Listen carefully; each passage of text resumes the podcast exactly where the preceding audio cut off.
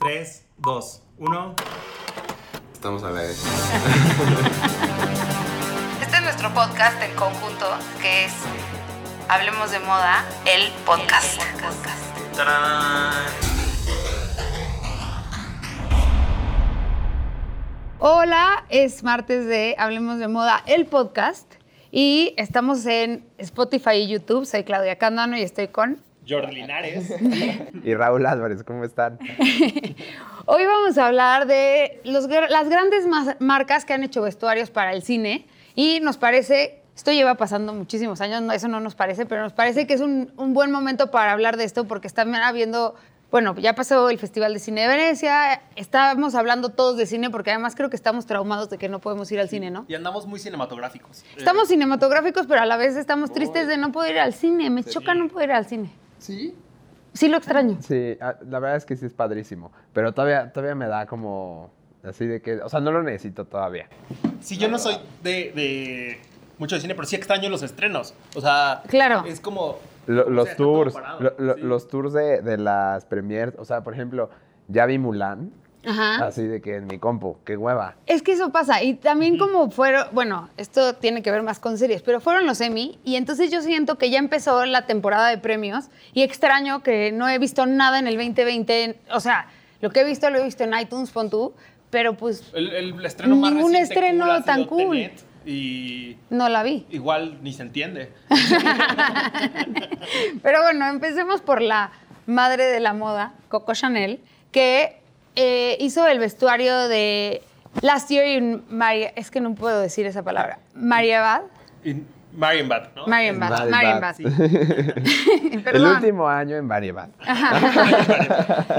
Pero bueno, esto lo hizo, si quieres, George, empieza con los datos duros. Eh, Chanel durante los años 30 ya había tenido un primer contrato para hacer vestuario. Y de hecho hasta- hay hasta un librito que seguro tienen por ahí de Chanel y Hollywood, de Sí. cuando viene a, a Hollywood a ver qué onda y hace un, un par de vestuarios y ahí para. Y luego Que además pasaba, perdón que te interrumpa, o sea, e- era, era como muy común que los diseñadores tuvieran este, este lugar de gloria, este momento de gloria en el cine. O sea, por ejemplo, Salvatore Ferragamo también, el tiempo que vivió en, en- en Los Ángeles y que vino a Hollywood fue cuando conquistó la fama, literal. Claro, porque además las, las musas del Hollywood de la Edad de Oro empezaron a usar zapatos Ferragamo, usaban eh, sombreros y ropa Chanel, pero era como muy, pues era muy exquisito y muy de nicho. Y cuando ellos vienen a, Me- a- a- a América, se hace como ya una, una cosa que es como un trend, ¿no? Una sí tendencia. es cuando se dan cuenta que se tienen que colgar, bueno, no colgar, pero tienen que hacer alianza con el Star System para solidificar su marca también en América. Sí, eh, que es, es, es muy cañón porque está pasando en el mundo del arte y en el mundo de la moda, que todo era súper eurocéntrico.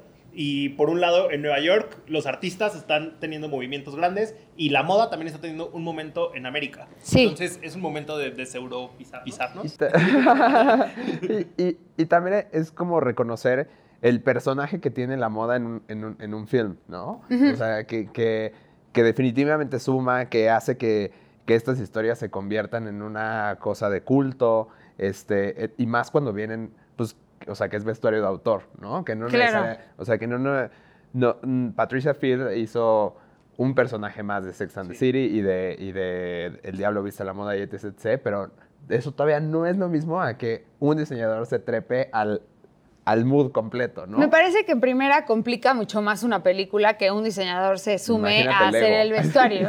claro, porque además el director ha de tener su propio ego y el diseñador, o sea, están como al mismo nivel en, distin- en distintas industrias. No, yo creo que si lo llamas es, es como en colaboración. Sí, no, y sabes que va a hacer 100%, lo que quiera, Ajá. ¿no? Y bueno, creo que una de las cosas importantes es que en 1961 es esta película de la que estamos hablando de Coco Chanel y ella y la, el vestuario está todo como, pues sí, es súper imponente, muchas plumas. Sí, hay unos looks de plumas. Sí, que, plumas blancas, pero parece literal un pavo real. O sea, es como. o sea, es es súper suntuoso, ¿no? Y eso me gusta muchísimo.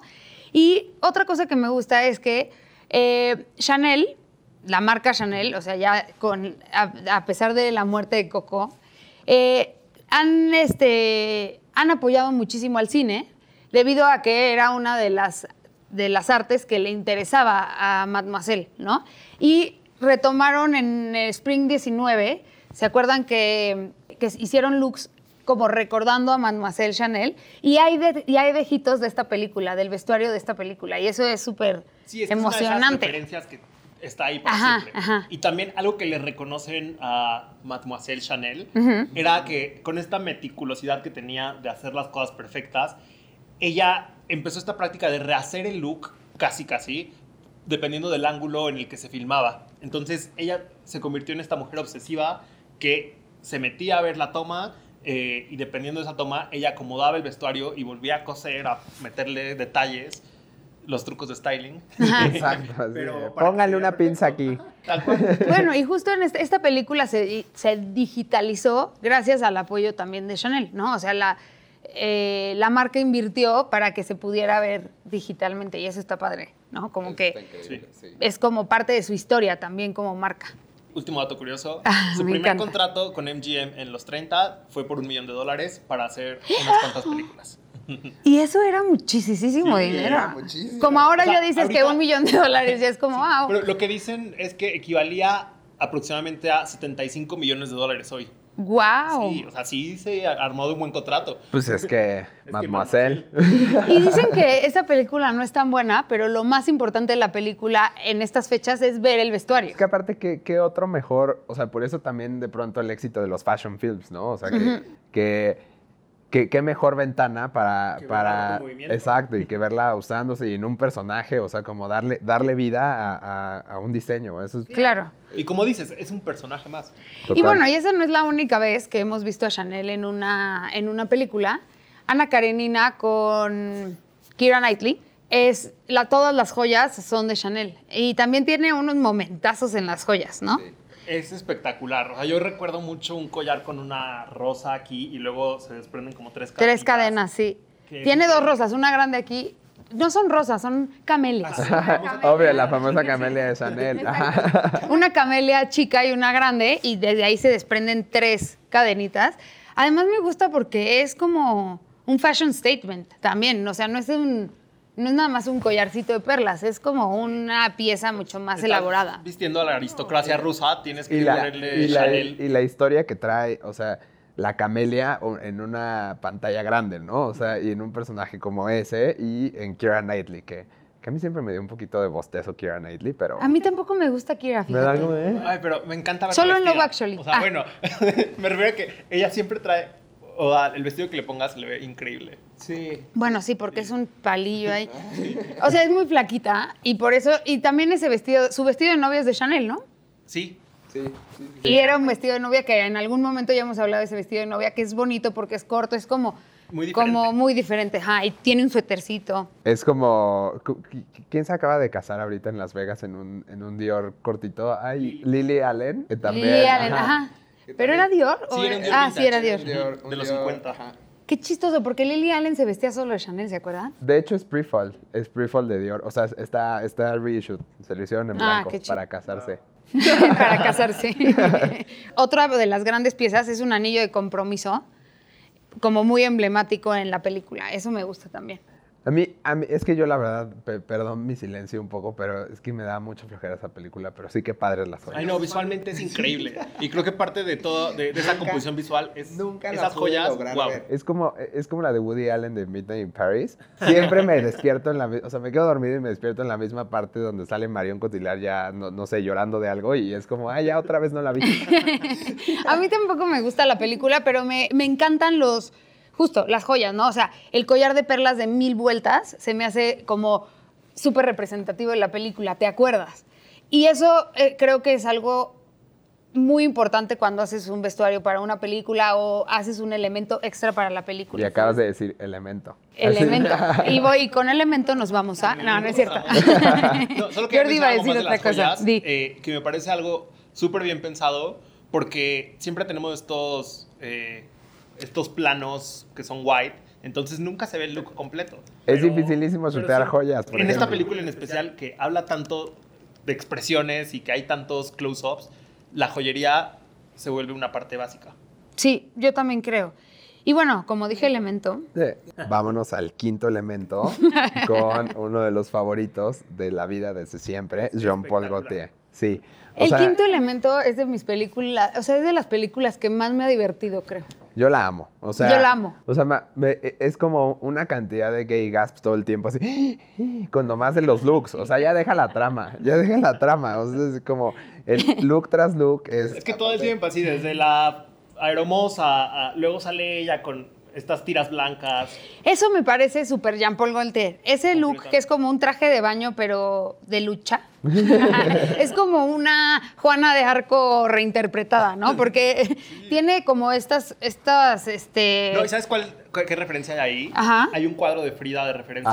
Ah, de- Claro. de la. Es la Ajá, columna rota. Bueno, ya saben, que ama México. Y ama a Frida Kahlo. Sí, Ajá. entonces es padrísimo que la referencia del quinto elemento es- sea Frida Kahlo. A mí, a mí lo, que me, lo que me encanta es que una sea Mila Jovovich, Ah, que, bueno, sí, que es además máximo. es este icono o sea, de la época, así que era de las modelos y actrices más este, pues, vistas en todos lados y era como cool as fuck, ¿no? O sea, Sí. era increíble verla, todo se le veía impresionante. Y que además como que la referencia de futuro que teníamos antes de esta película era muy Star Wars, ya sabes, o Star Trek, o sea, así como, Sí. como muy en otro lugar. Como muy galáctico. Exacto. Y, y- pero está padrísimo que, que Jean-Paul Gaultier encontró su propio universo como siempre. O sea, en- y creó... O sea, sí es más que otro personaje. Yo creo que es, es- es la narrativa mucha- en muchas escenas y para muchos personajes es... eh, habla más el vestuario que el Y personaje. no solo hizo los de los cuatro protagonistas, él personalmente diseñó Todo los el- 900 Ajá. extra. Exacto. Él hizo todo, por- como dices, creó el universo Del de quinto elemento. Jean-Paul Gaultier no se queda nunca a medias. O sea, él lo lleva todo a las últimas consecuencias, ¿no? Es como, voy a hacer el vestuario, ok, lo voy a hacer completo. Porque además, si, si solo fueran los cuatro protagonistas, habría una, un gap súper amplio, o sea, súper grande entre los cuatro protagonistas y el resto del- de los participantes en la Sí, no película. estaría o sea, no estaría igual, nunca, nunca podría estar igual, ¿no? O sea, hablando de transgresiones, ¿qué tal Ruby Rod, el personaje de, de esta diva, que es, es increíble que sale con sus vestidazos y sus pelucas, eh, que lo, lo interpreta Chris Tucker, también Ajá. es súper cool. Y Gautier también ha trabajado con, con Almodóvar. Sí. Se- han hecho algunas cosas juntas como Kika. Y algo que me gustó que dijo Jean-Paul Gaultier cuando hizo esta película, y justo tiene que ver con lo que decíamos del director y el diseñador, es que él, algo que le gustaba hacer de. O sea, por lo que le gustaba hacer películas es que se ponía a la disposición de la historia y del director, ¿no? No nada más era como yo voy a hacer lo que yo quiera, sino después de escuchar al director y saber de qué va la historia y de qué van los personajes, él planteaba un Gaultier distinto y lo complementaba para ellos. Entonces, además yo creo que trabajar con John Paul Gaultier ha de ser una gozadera porque es un tipazo. Es un tipazo. Es un tipazo. Es la de, verdad. de los diseñadores que más bonito he entrevistado en mi vida, pero porque él lo hizo todo. O sea, yo ya nada más casi casi estaba así con la boca abierta, escuchándolo hablar en español, italiano e Es que inglés. nomás tienes que decir, hola, habla, y ya. Sí, exacto. Y además, o sea, que eh, yo amo, por ejemplo, de John Paul Gaultier, que es una leyenda viva, ¿no? Ajá. O sea, cómo, y, y cómo tiene esta visión siempre, o sea, no necesariamente siendo transgresor todo el tiempo, sino siempre, siempre hay una nueva visión de John Paul Gaultier y eso es increíble, como viendo el futuro, o sea, es padrísimo. A mí me encanta. A mí también me encanta. Y eh, creo que El Quinto Elemento es una de esas películas que tenemos que volver a ver porque como el futuro en ese tiempo se veía como un poco los supersónicos, ahora, ¿cómo vería? O sea, además creo que es como 2020, ¿no? Por ahí. ¿Qué año es el futuro? En Ah, El idea, Quinto Elemento, ¿se acuerdan? No, yo tampoco, pero hay que verlo para que tengamos como un revival de esa película. Qué bueno que la, la retomamos, es padrísima. Es increíble. Y bueno, otro de los vestuarios que hizo Jean-Paul Gaultier para pelis fue para The Cool, The Thief, His Wife and Her Lover. Es que qué película, qué, no- qué nombre tan largo. Y sale Ellen Mirren. Esa, esa no la vi tampoco, la verdad. Yo no, la- yo no vi la película, pero el vestuario es impresionante. Y como que sí tiene estos fetiches de Jean-Paul Sí, Gaultier. hay- de repente hay un vestido de noche como con los muchos straps. Tiene eh, muchos straps y el pelo es como, de- es como una referencia a la, a, a la época victoriana, ¿no? Sí, de repente también. Hay olanes, ajá. Es que exacto, o sea, amo, amo que se hace presente, o sea, en esta sí hay mucho más corset, por ejemplo, que es, que es John Paul Gaultier 100%, ¿no? O sea, o- otro mundo, es, es- perdón que me clave ahí, pero sí es otro universo y aunque sigue siendo Jean Paul Gaultier, es otro universo. Y así son sus colecciones también. O sea, cuando, cuando vimos la exposición en Brooklyn. Que no, ¿te era lo que te iba a decir, que no podíamos dejar, había un holograma de su cara en un maniquí y hablaba. Y, y Raúl y yo parados enfrente de ese holograma como 40 minutos viéndolo. Es que su voz, la forma en la que explica, es, es una belleza. Cuando vino a hacer la portada con él y, y, Y Belinda. Ajá. justo, supongo que ahí fue cuando lo entrevistaste. Sí, ahí lo entrevisté. Yo, yo, yo lo entrevisté cuando todavía estaba en InStyle, para InStyle, y a los, al mes me moví a él. Qué Ya, chistoso. qué chistoso. Y yo, yo lo conocí todavía porque hizo una entrevista para E! Entertainment cuando yo estaba trabajando en E! Entertainment y, y la verdad es que solo fui a esa entrevista porque casi, o sea, la verdad es que no siempre iba a las entrevistas. Pero dije, güey, es un Gaultier, tengo que ir. Y ya me firmó una postal de un documental con su caricatura. Qué cool.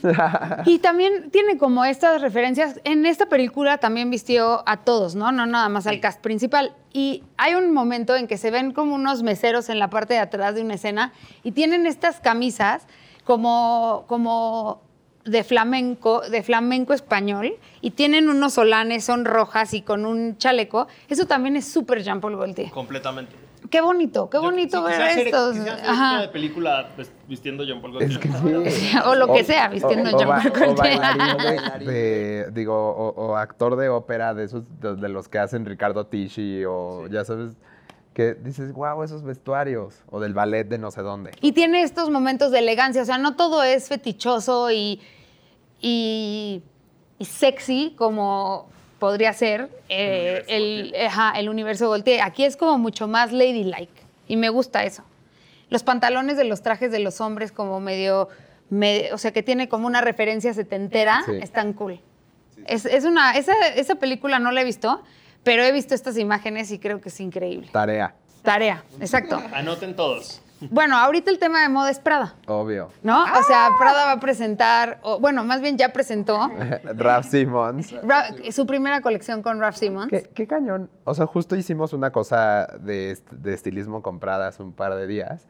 Este, y, y así mientras estaba yo viendo los looks, decía, es la última colección de, Pra- de Miucha by Solita. herself. Ajá, Sí. solita. Es muy importante este momento en la historia. Claro.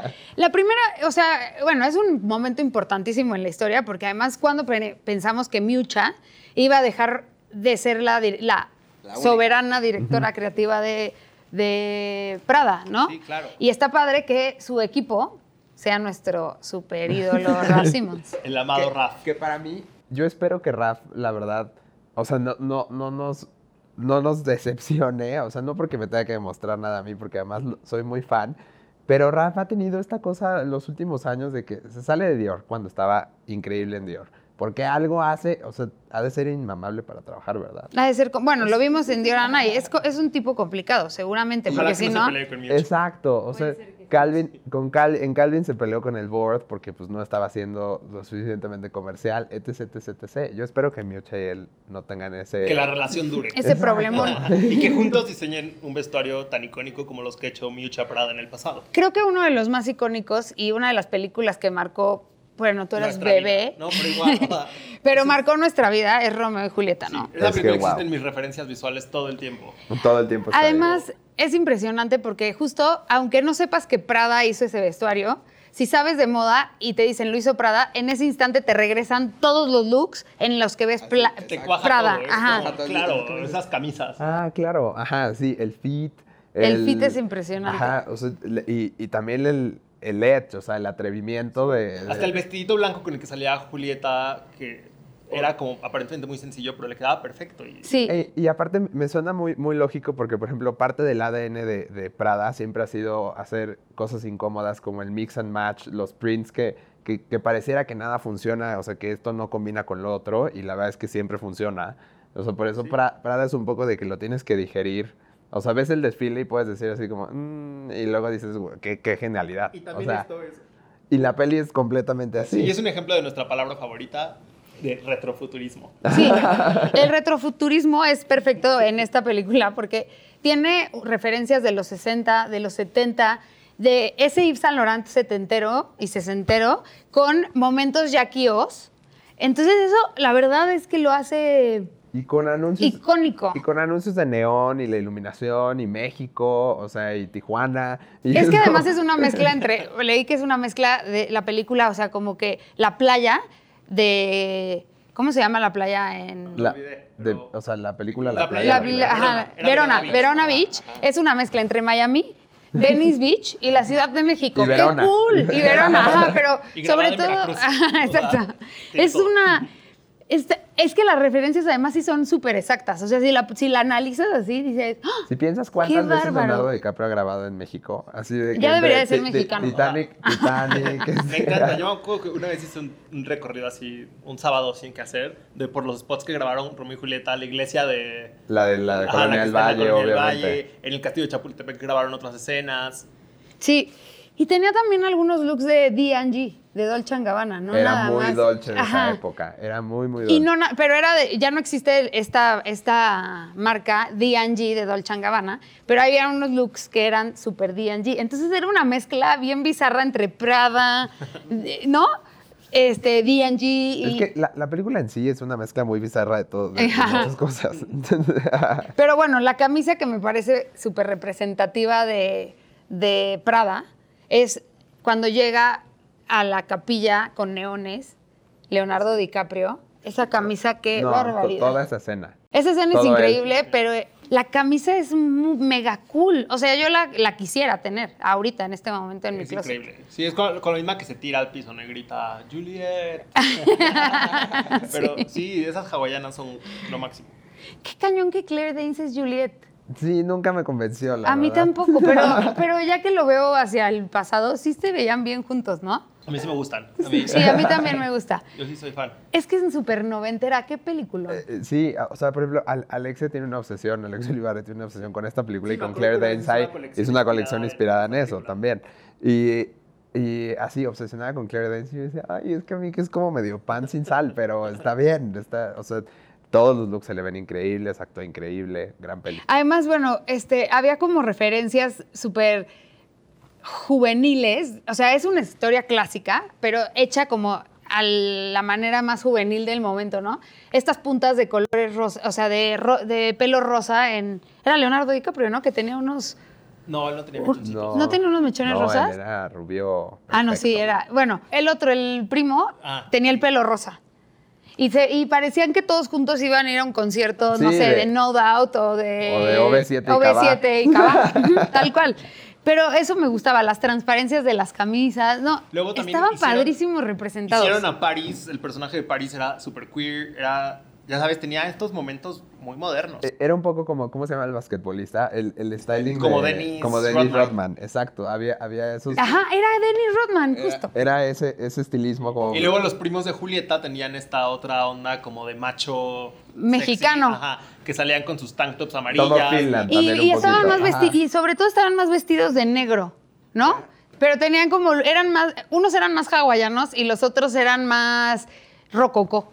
Sí, eran los... Qué padre estaba esa película. También tarea, otra vez nomás. Otra Y Ah, bueno, claro. y creo que Prada está enamorada de Leonardo DiCaprio, porque luego The Great Gatsby, Pero a mí lo... Great Gatsby me parece que es más el, con el estilo de Miu Miu. Sí. que de Prada. que de Prada. Sí. Pero totalmente. Es padrísimo que también deja como esta huella. Y Pero los es que- vestidos... Pero en la ropa de mujer sí es muy Prada. Sí, es que los vestidos de Daisy que de repente traen eh, estos furs encima gigantes y con colores muy pastelosos, se me hacen muy Miu Miu. A mí también, o sea, se me hace Pero más la onda de los girly. 20 es como de perlas y bidet, eso es súper Prada. Es que es, es muy chistoso porque Prada tiene, tiene como dos, o sea, el Prada que conocemos de, de boutique, digámoslo así, Ajá. y de runway look, y el Prada de alfombras rojas que es como, así es otro mundo aparte. O sea, es como, ¿a poco no? O sea, es sí, como- total.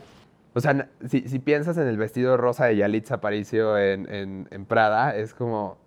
O sea, podría ser a lo mejor de, otra- de otra marca, pero es esa Prada que tiene embroidery, así como muy... Claro, ahorita que dijiste eso, también como que me hizo sinapsis. Pensé en el verde de Lupita Nyong'o. ¿Te Sí. acuerdas de los embroideries Exacto. que era super 20? Ajá. Y además el- muchas faldas y vestidos de Prada tienen este corte recto de los 20, como, como súper flattering, pero, o sea, súper favorecedor, pero a la vez es cuadrado. Es O sea, es un cuadrado. corte cuadrado. Le, le- le encanta, por ejemplo, lo, lo- el, off, el off the shoulder, o sea, como que que, que no suban los vestidos necesariamente hasta acá, que sean como unos tubos, que eso es muy noventero y muy Prada también. Y también tiene esta parte como de fur en la parte de arriba y abajo estas como lentejuelas grandes Plumitas, naranjas. plumitas, Plum- sí. bueno, eran plumitas, pero que parecía fur, ¿no?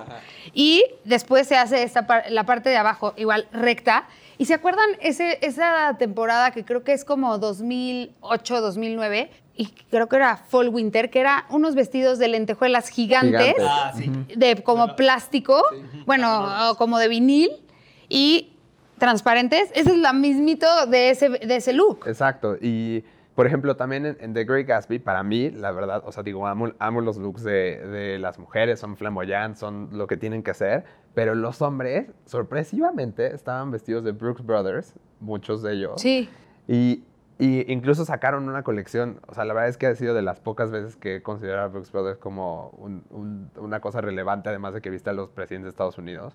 Pero, o sea, pensando en moda, en diseño, ya sabes, o sea, como hicieron una mini colección haciendo referencia a los looks exactos de la película y era impresionante. o sea, Impresionante. Sus looks de día son padrísimos. Es- Son exacto. padrísimos. o sea, las camisas, los cuellos, o sea, y lo podías ir a comprar así a la tienda, ya sabes, de que con, con los puentes que, que unen los cuellos, con, eh, es, es increíble poder comprar eso, o sea, con la calidad y la hechura de, de Brooks Brothers. Brooks Brothers. Y hay otro momentazo de, de, looks en- de looks de Prada. El vestido verde, bobacho, es un vestido verde que tiene pedrería en el, en el torso y luego es corto, o sea, como a la est- es corto, largo. Adelante es asimétrico, adelante es corto y atrás largo, bombacho.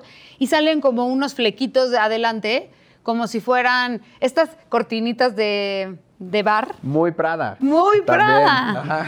Y además los zapatos son, si les pones calcetín, es ayer, Prada ayer. Sí, justo, justo, por ejemplo, el, el- la colección Fall Winter de este año tiene Ujú. muchísimos flecos que, que te das cuenta que Prada siempre ha estado ahí. O sea, como, como esa consistencia. Por eso tengo mucha ansiedad de lo que va a hacer Raf. Estoy seguro que va a ser increíble. Porque se va a ir al pasado, se va a ir atrás. Siento que va a ser retrofuturism como hizo con Calvin Klein. Ajá, pero va a escarbar en el archivo Prada como hizo en Dior, como hizo en Imagínate una Calvin junta Klein. creativa de esas. No, me mato. No. Así de que... No, para grabarla y que se te salga la baba mientras y ellos haz un hablan. documental Sí, de todo eso. 100%. Es más, Seguro estoy a segura que va a haber un Sí. documental. no creas que se desperdicia todo ese material. Pues Sí, ojalá no. nos inviten a la. Oye, pero este es de los... me- O sea, ahora que lo revisité como en foto nada más del look, no tanto... La película a mí me parece aburridísima, la odio. Ajá. Sí, A mí no me A gusta. mí no me gusta ninguna de las dos. La vieja creo que no la vi, pero la nueva me parece, este, pues aburrida. Creo que son de esas historias muy americanas que, que es como que te sientes hasta un poco muy ajeno. Sí. ¿No? O sea, es así como de que... mm, Pero ver, pero ver el, además, este, ¿cómo se llama la, la actriz? Carrie. No, este... Ay, Ay, siempre nos se me olvidó. Sí, ella, ella, ella. Y, y la amamos. Sí.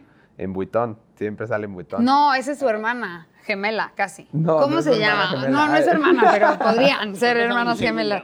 Tú estás Otra pensando en Michelle Ah, Williams y no es que Michelle Williams. Carrie ¡Qué bárbara! Ajá, Carrie Mulligan. Carey Mulligan, sí, perdón. Creo que es un- el primer momento en el que volteas a ver a Carrie Mulligan de, ah, se viste de Prada, wow, ¿sabes? Como que, y además lo lleva con power. Con Power. Eso sí. es lo más bonito de la película. Carrie Mulligan vestida de Prada Es y de Leo DiCaprio. que, que ves por los looks. No, pero sí es padrísimo. O sea, imagínate ser este güey que arma fiestonones para llamar la No, la historia está padre, persona. pero la peli no se me hace padre.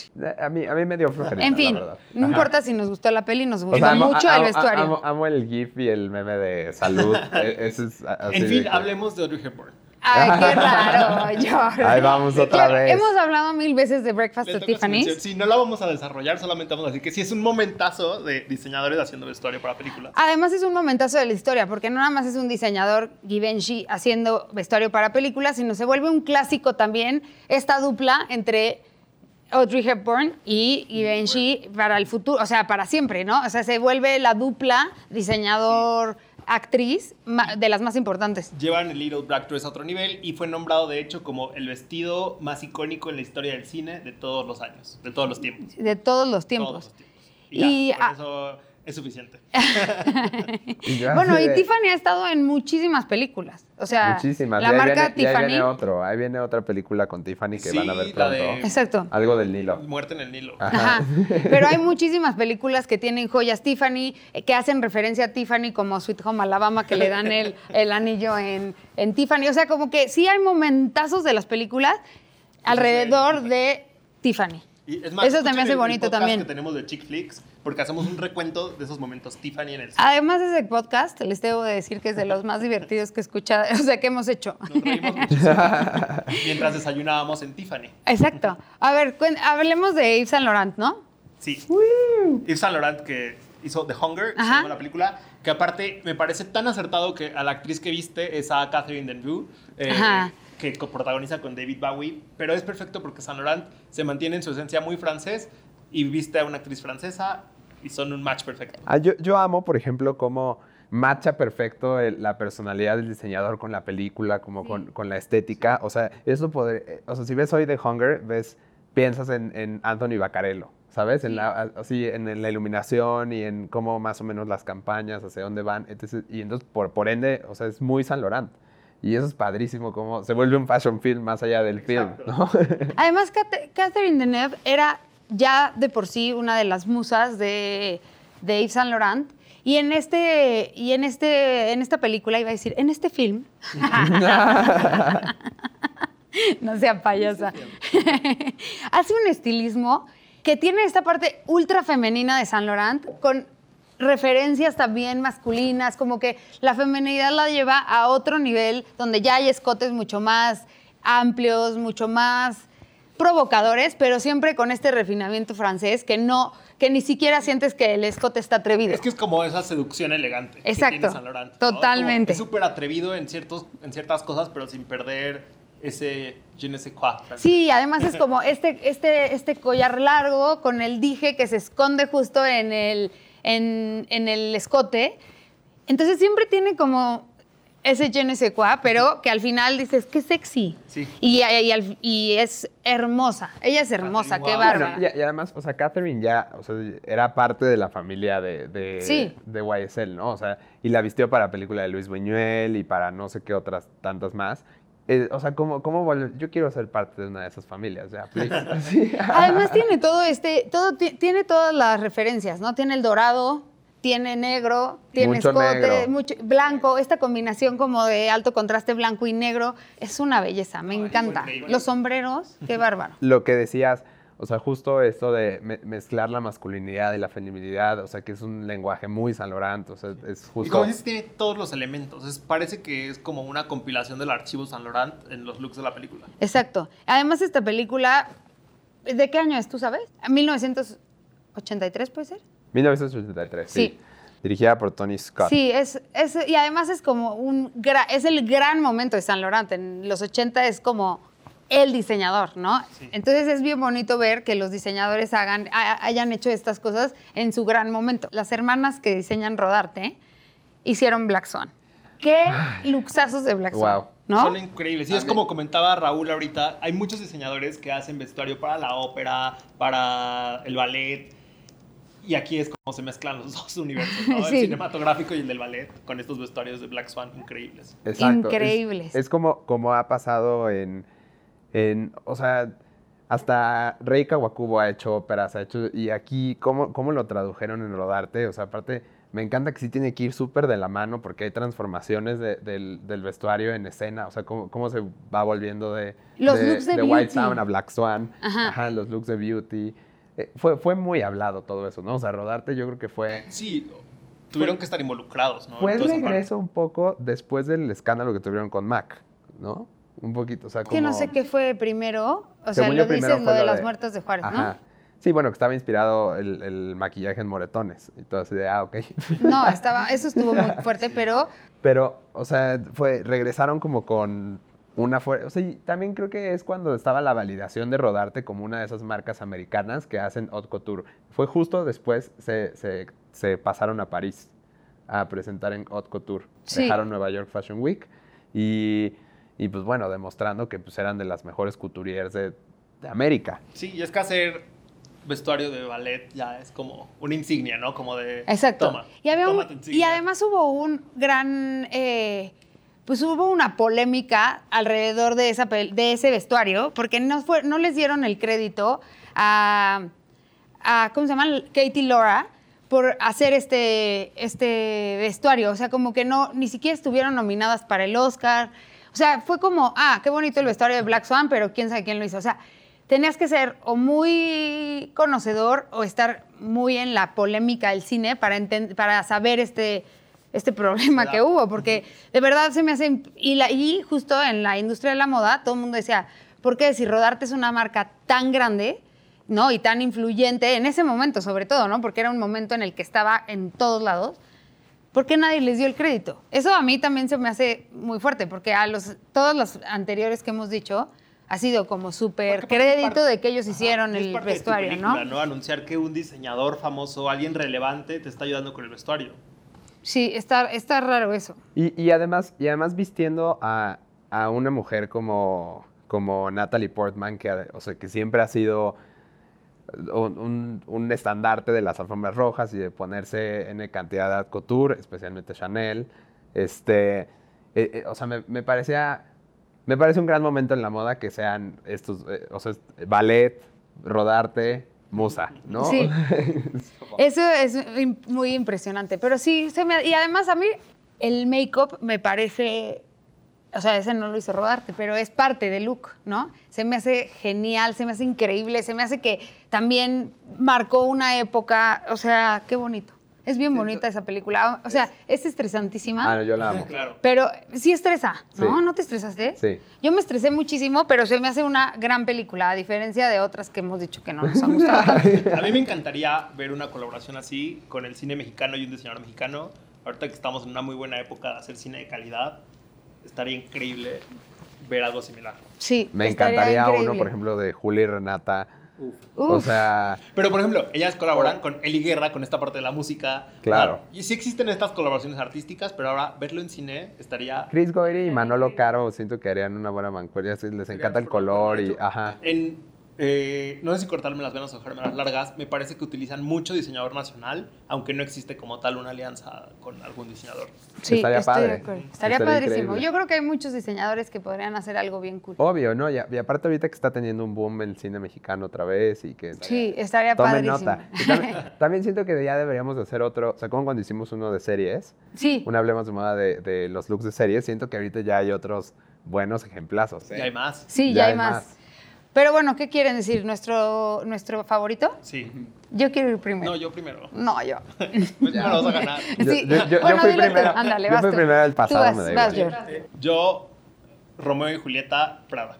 Ah, no me lo, no te Ah, lo iba a ah, ganar. ¿qué pasa? ¿Tú, tú, Pitch? No, vas tú. Yo, el quinto elemento, Jean-Paul Gaultier. te lo gané, ¿ves? Te di la oportunidad de ganármelo. Yo, la verdad, la verdad, Se me hace que va a decir Black Swan. Es que no, no, la verdad, o sea, Black Swan se me hace impresionante, pero nunca he sido tan fan de rodarte. Pues no, Clau, o sea, voy a... Voy a- Chócalas. Sí, voy a chocar tu, tu es. O sea, es que Jean Paul Gaultier no, no hay, no hay Pues sí, yo también creo. Y qué raro que no lo pusiste. Muy bien. Es que Bueno, yo estoy obsesionado con esos looks de Leonardo DiCaprio. esto fue Hablemos de Moda el podcast. Escúchenos en, en Spotify, en YouTube, en Apple, Apple Podcast, en Deezer y en Google Podcast. Y En todos esos lados. En todos esos lados. Y, no sé- y también escuchen Mujeduría, que está bien padre. Es un podcast que hace Blanca Juana Gómez. Entonces, escúchenlo. Bye. Adiós. Adiós. Todos los martes en Spotify. Hablemos de moda, el podcast.